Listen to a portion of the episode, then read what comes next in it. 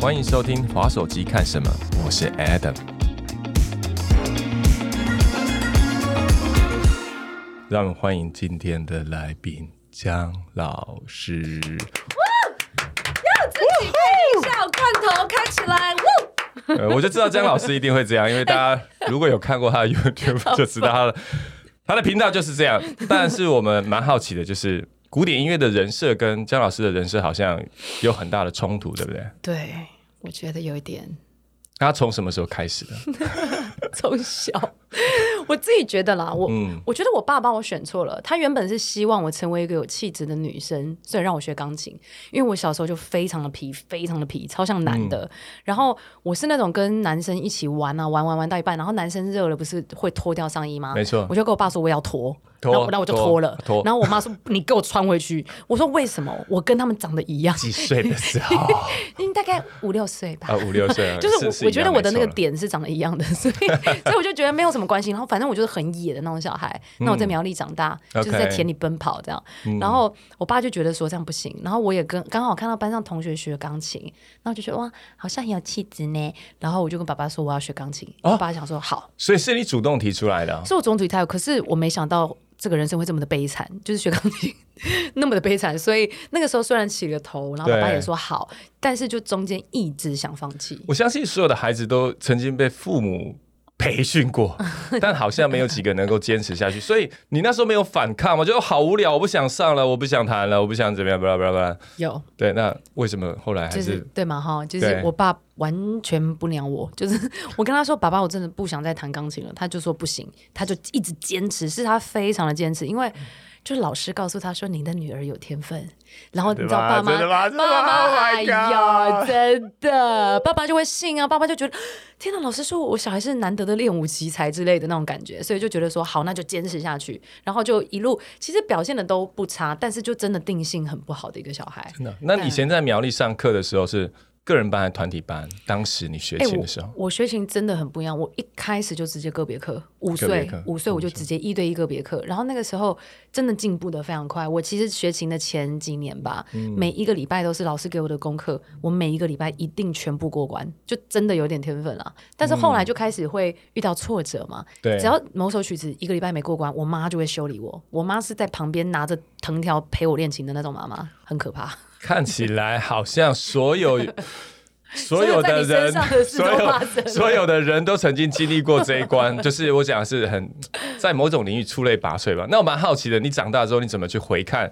小时候这一段？有有特别去修复它吗？就是说我可能要告别一下我童年的什么什么之类的。哎、我不是，我不是这种人，你我我不觉得童年阴影存在，我不觉得，我觉得是你怎么看这个事情。懂我觉得说，哦、你可以把它设为一个童年阴影，就是你父母一直逼你学琴。可是你也可以想说，如果今天换成你自己教育一个小孩好了，你会不会也希望为了你的孩子坚持很多事情？嗯因为小孩本来就是。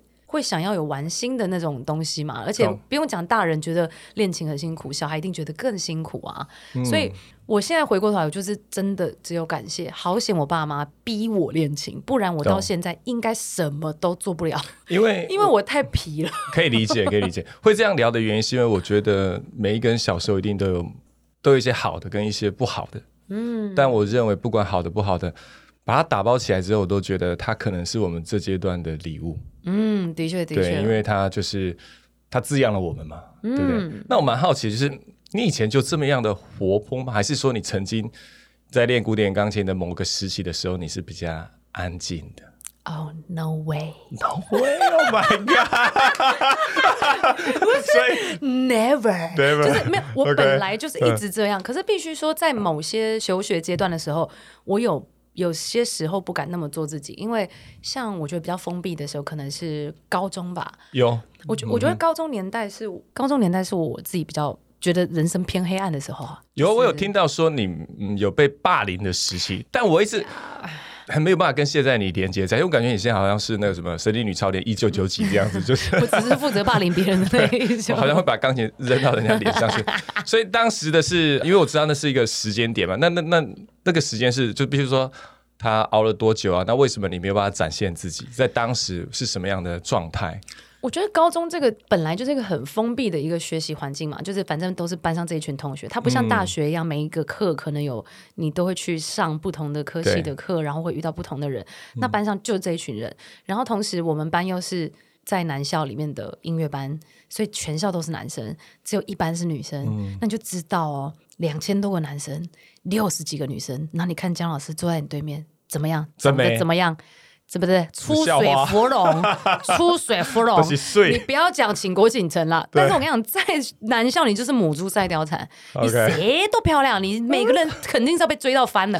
哦，这样一讲，我都觉得福利斯阿姨也是蛮抢手的，也是蛮抢手的。如果如果全校两千多个男生抢一个班级的女生，也是会看对眼。对，然后所以那个时候就是我是会交男朋友的那种女生，我从国中就会交男朋友。可是我我觉得在那个时候，可能很多女生会觉得这种女生就是三八，就是三。八婆，OK，异性缘太好了。哎呦，真的，然后所以他们就会觉得说我我水性杨花什么，就会反正就会帮我取一些绰号，很难听。对，然后呢，如果有男生要拿情书给他们，希望他们转交给我，他们就说哦，你要喜欢他啊，他很三八啊，他很怎样这样，就是很喜欢讲那种小团体闲话。翻白眼，你这你是就是是不是就是很爱讲那种无聊的闲话嘛？然后可能就是怕自己没人爱吧，我也不知道，嫉妒吧。哎，可是反过头来聊说，所以他变成是一种。可能是同才之间的压力，而且重点是还是有男生喜欢你，所以，我我蛮蛮好奇说为什么会这样讲这个话题，原因是因为也许在我们的听众里面或粉丝里面，也许有人也遇到这样的问题。嗯，那你觉得在当下，如果现在你回看，你觉得你可以给他什么样的建议去面对？说，哎，我真的就是可能，而且我知道张老师的高中成绩好像啊，讨厌哎，我钢琴很棒啊，不要提那些数学吧，可怕。对啊，就是说。哎，他好像在课业上面也不是很好，但是的确有自己的专业，然后又有自己的个性存在。嗯，所以当他在面对这样的环境的压力之下的时候，有什么样的方式？如果你现在回看的话，你觉得应该朝自己的什么点去看，才可以获得力量？这样子，我觉得很专注的做你自己在做的事情。我讲真的，因为其实如果是这个群体有这种霸凌的状况产生的时候，我坦白讲，你很难。说靠你自己的力量很短暂的就可以抽离这个状况，嗯，即便是我现在也不觉得我当时可以怎么样做，因为当时是连班导都一起的，是连班导都会把我叫过去说，嗯，你知不知道全班现在我们都等着看你好戏，看你落榜，哎，就是会嘲笑我，然后骂我说你就是害群之马、老鼠屎什么之类的，但是没有人在乎我的钢琴表现，一直都是班上的前几名，他们只在乎我学科很烂。我觉得台湾在那个我我那个时候还是非常以学科取向来定义一个人是不是好学生，所以我觉得很不公平。那个时候我就觉得，我爸就跟我讲，你只要有一个东西强到别人拿不走，如果你不会念书没有关系，有一件事情你必须为他负责任，然后你真的可以以用它来当做你的武器，那就就是我爸妈觉得没有问题。所以我那时候就觉得，好啊，那既然我真的学科念不起来，那我就是好好练琴，我琴就是弹得好，然后。我对得起我自己的钢琴，这样，而不是说所有的事情我都放逐掉。那你就是专注在你该专注的东西。所以当时在高中的时候，我我感受到，当然爸爸那一番话，然后还有死抓着你想要的那个专业不放。对对，所以你就高中三年，所以你高中三年是不搞笑的。我觉得不是那么敢放开自我，倒是到了大学之后，我觉得好像我真的看见我自己可以做多少事情。就是完全世界打开的样子，因为在大学的时候，我有有一种想要洗心革面的感觉。因为大学的时候，高中的时候有太多科目，什么数学、什么物理、什么什么鬼，那个我真的一点兴趣都没有。可是大学是我最爱的音乐系。嗯，那在音乐系里面，每一个科目都是跟音乐相关。那我没有任何理由说，哦，我现在什么东西又不要，什么东西又不要。所以等于我就是好像整个把自己浸泡在这个音乐的环境里面，我是非常如鱼得水的。然后所以。还当什么戏学会会长啊，碧莲会的会长，所以那时候就是以姜老师这样的形象在走跳了吗？就是你要说是中心人物哦，好啦好啦，maybe，就真的大就是人缘很好的那种人，懂？但是气质呢？因为姜老师的气质是就是这样，有真的假的？完全一样，就差不多这样。但呃，可能现在现在再三八一点嘛，因为人好像越老就比较没有羞耻心很强，没有，应该是说没有。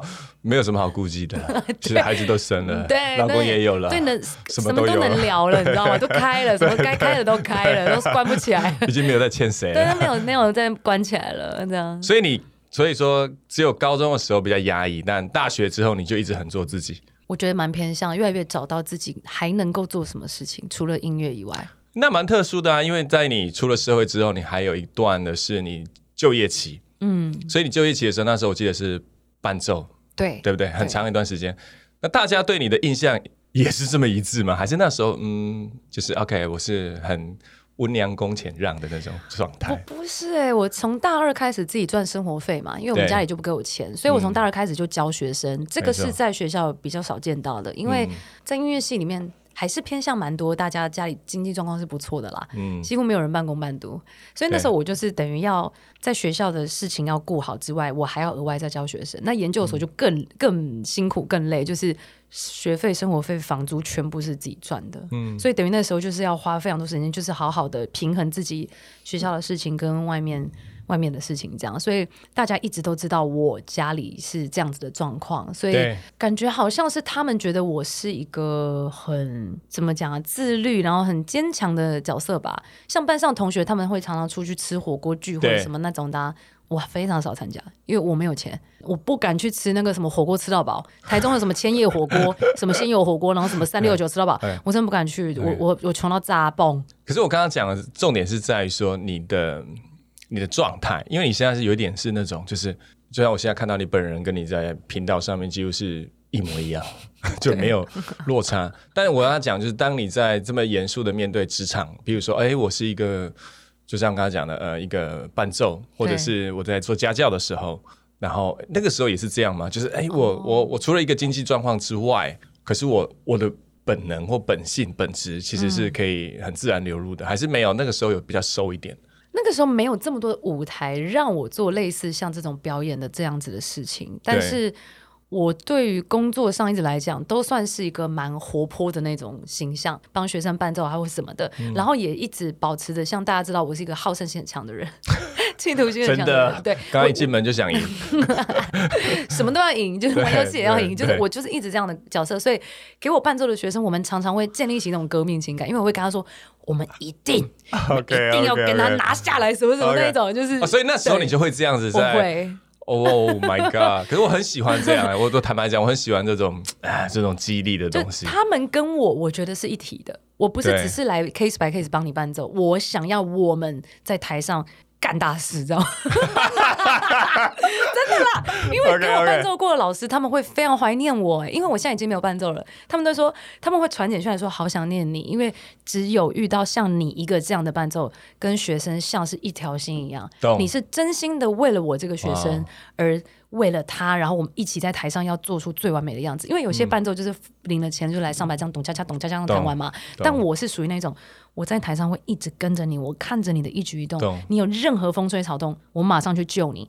我不会为了要我自己弹的很好、很完整，让大家觉得哇，这个伴奏弹的很棒。这不是我最重要的目的。最重要的目的目的是让你能够在台上展现最棒的样子。所以我要一切极尽的 cover 你。可以理解，因为这种。这就像我常讲，就是团队一起打球，嗯，然后如果特别是刚刚讲到这个关系，好像就是同一个球员一样，你不可能只有自己好的，因为要团队赢，你个人才有胜出的可能。对，我觉得。那另外一部分是也蛮好奇的，因为也有聊到，就是当你开始建频道的时候，刚刚讲嘛，高中时期是某一种程度的实体霸凌，那在网络上呢，因为我相信这种反差，因为我也听到，就是哦，就像你刚刚讲说，哎，你去面对到那些可能对你的背景。对不对？会产生质疑的。那你一开始，你一开始怎么样去熬过去这个这个所谓的这种不舒适的时期？你说在高中的没有，在你建立 YouTube 频道的时候，总是会有人留言嘛？啊，张老师好棒啊，张老师好假啊，那种各式各样的，对对对。啊，对，一开始遇到酸民，真的还蛮吃不消的。我真的觉得我花，我可能比一般人花更多时间，因为我是一个很在乎别人看法的人。看不出来，不要再闭，不要再闭闭嘴了。对，不要闭嘴。你让旁边那个喇叭瞬间爆掉。没有，就是我是哎，我我很容易受伤，只是我可能不一定会让你知道我其实很被刺到，但是我很容易听进去你讲的话，就是你你讲我什么我会记住。然后那个时候只要有我，其实觉得某种程度分呃，如果酸民讲的话，我会 care 的那种话，多半是他们讲中了某部分的事实。OK，你不觉得吗？有时候别人讲的话，之所以你觉得伤人，是因为他其实正戳到你痛点，或者是你已经怀疑你自己有这样子的状况了，结果别人发现了，然后你就更觉得很痛。你才会在乎这则留言，你会在心里像一根针这样插住。因为我我发现这件事情也是花了一点时间，但刚开始你只是会觉得说，譬如说有人讲，嗯，你就没出国过啊，那你这边分享这些音乐，你凭什么东西啊？现在出国那些人那么多，那你谈这种东西根本登不了大雅之堂，你算什么东西？你有什么履历？你去过什么比赛吗？这种屌这种的，我觉得特不爽。但是特不爽什么？我没办法反驳他，对我有我不足的地方，我的确承认，OK，我有我的弱点，嗯，但是。久了之后就会理解说，哦，我我就算不完美，然后我就算没有出国又怎么样？代表我不能分享什么我所知道的东西吗？OK OK，那就是要转念，对我转念，你搞懂了，对，然后我就开始做很多的企划，是我这个平台当做一个很棒的一个平台，推荐很好的东西给大家。那我自己不足的地方，我可我有认识很多音乐家的朋友啊，对，他们可以来帮我补足这些部分。所以在这个地方，你看到除了姜老师可能有趣的演绎之外，还有许多真的很知名的音乐家，他们会在这个平台里面分享一些音乐的东西。我就觉得我把它完整了，就是没有一个人是可以单打独斗的力量总是比较微弱嘛，对啊。是啊，而且我会想请姜老师讲这一段，也是因为我一直觉得。在每一个角落里面，一定都会有你自己想要做的事情，但是一定也会有另外一种声音。嗯，但是我自己觉得，可是那是他们的声音，然后我有自己的选择。对，那我也希望是说，透过姜老师可以加速这些想要分享，但是一直迟迟没有采取行动，或采取行动之后，可能三言两语就把它打趴了。我觉得有点可惜，因为每一个人都有自己的观点嘛。对，那每一个人都有自己的诠释。那我自己觉得。每一个人都可以吸引到不同的朋友，那我自己觉得这是很重要的一件事。嗯，所以姜老师，那你什么时候就像你刚刚讲的嘛？因为你比较，因为外表看起来很强，所以当你 你是很强壮，就是二头肌吗？我我展示我的我有我有看到你有练，因为你今天有去攀岩。攀岩之后又弹钢琴，我觉得那一集的那那一集的 muscle 有有的确有嗯，我有感觉说这个前面处理，后面再弹琴，果然有，果然有一些比较特殊的地方，对。所以我一说，那你那你会，因为我知道你有一个 SOP 嘛，那我也想要请你再分享一次你处理情绪的 SOP，因为我觉得还蛮有趣的。应该是说，我一刚开始可能听到一个不好的一个讯息的时候，我会先。大家都可能先难过，嗯，或者是可能先生气等等的，对。但是我后来就会进入一个比较类似像自我反省的一个状态，嗯，我要去分辨这个人讲的话到底是不是真的。如果他讲的是真的，好，那我需要在意还是我不需要在意？还是我有做错什么？那如果做错什么，我们也要直接去面对他。如果没有做错什么，那这个事情我需要。去为了他而做改变吗？等等的，但然后这个时候就会牵涉到另外一个问题，就是我之前太过于希望每个人都喜欢我，可是你也知道这真的不可能，嗯，对，这真的不可能。后来就觉得人生活到这个岁数越来越长，以后就了解到说，你只要爱你的人，然后你爱的人互相理解，你们会找到一个属于你们自己一个很棒的一个正向循环的一个团体吧。懂懂。那我这边也可以回馈一点，就是。往往很多人会把结果跟自己画上等号，嗯，其实结果只是结果而已。然后我们可以把那个结果抽出来看，哎，其实如果他对方讲的不管是什么，但我们单纯来看结果，其实结果可以给我们很多种修正，但是绝对不要把结果跟自己的，就是哎，这结果不好，代表我不好，其实这只是结果已，但我还可以把它 run 起来，而且我们可以想说，我常常开玩笑，就像上次有人在聊说，哎。有人愿意花时间在你身上来挑你毛病，哇塞，那他也算。用心啊，对，他也算爱你啊，对，他也算爱你，对，所以我在想更好啊。对，我想说，哎，搞不好我未来想着，假设我哪天变成 YouTube，专门来收集黑粉好了，看看有多少人愿意闲话，对对对对，就开一个很烂的频道，然后做很难吃的菜，然后做很无聊的节目，然后大家酸从第一秒酸到最后一秒，说你根本没有梗。我想说，天哪，这些人好爱我，我想说，是不是可以收集一些？搞不好你收集之后你就变大厨，变厉害的大厨。对啊，就是可以产生出什么黑粉团之类的。心脏素质好大，好坚强哦。对啊。我我自己是觉得说，的确是蛮特别。然后在最后再聊到说，那你这样的角色在推广古典音乐，我觉得，我觉得我快，我都我都被你圈粉了。因为我自己在看，就是哎，的确啊，就是没有人在用这样的方式介绍这样的频道。在台湾来讲的话，那你觉得在古典音乐圈他们怎么看待你啊？你自己觉得蛮特殊的，有各种声音，但我非常开心的是，我比较常听到的都是正向的声音，就是负面的声音 偶尔听到，但是非常少，星星点缀，那我就觉得还好这样，因为我我我认为推广古典音乐它有各种不同的方式，而且每个人有他每个人不同的工具。你像那种最顶级的世界一流的音乐家，他要推广音乐，他就是把曲子弹得非常完美，他就去演奏，那他会吸引到的客群可能就是那种古典爱乐者。古典发烧友本来就已经是在这个音乐厅里面走跳的人类。对。那我推广的是那一种，也许你这辈子还没有听过古典音乐会，嗯，也许你一直以来都觉得古典音乐非常无聊，然后你觉得你搞不懂，那我就是一个媒介，就是我用我会的比较风趣的口吻去介绍这首作品，或是介绍音乐家给你，那也许会让你有机会这辈子第一次走进音乐厅，然后以后你就觉得哇，走进去音乐厅这件事情很像家常便饭。嗯，所以我觉得。有些人会觉得我这样是一个很不入流啊，或者是我曾经被一些老师就是斜眼看我说，我要你回你回学校受欢迎哦，我看他说哦，就是个网红嘛，这种也是我有听过，而且是当着我的面接。网红是有影响力的好吗？OK，就说哎，就是网红嘛，谁不认识啊？然后就走掉，然后就是还那种翻白眼那种走掉这样子。OK，那我就觉得说不必这样，每一个人都是在。推广音乐，用他能够用的工具，没有谁比较高尚。是啊，连连那个什么，连释迦牟尼佛都有多少八万四千种法门在传法了。嗯，他都讲说，反正你听得懂这个，那你就拿这个走好了。你这个听不懂，那你就不用了。就是我觉得大家都有不同的方式，大家都是一个好的方向，就是希望古典音乐被更多人听见。那我们有我们自己不同的工具，我觉得没有谁是比较高级，谁比较低级。我坦白讲，我觉得古典音乐有你这个大使，应该。增色不少，谢谢啦。那我蛮好奇的，因为你频道有分很多种 type，对，大家有个大师系列。那在这么多系列里面，你自己最喜欢的是哪一个？你自己最喜欢在做企划的时候，你喜欢的？嗯，最喜欢的企划，我觉得最有意义，然后也非常喜欢企划，就是大师班。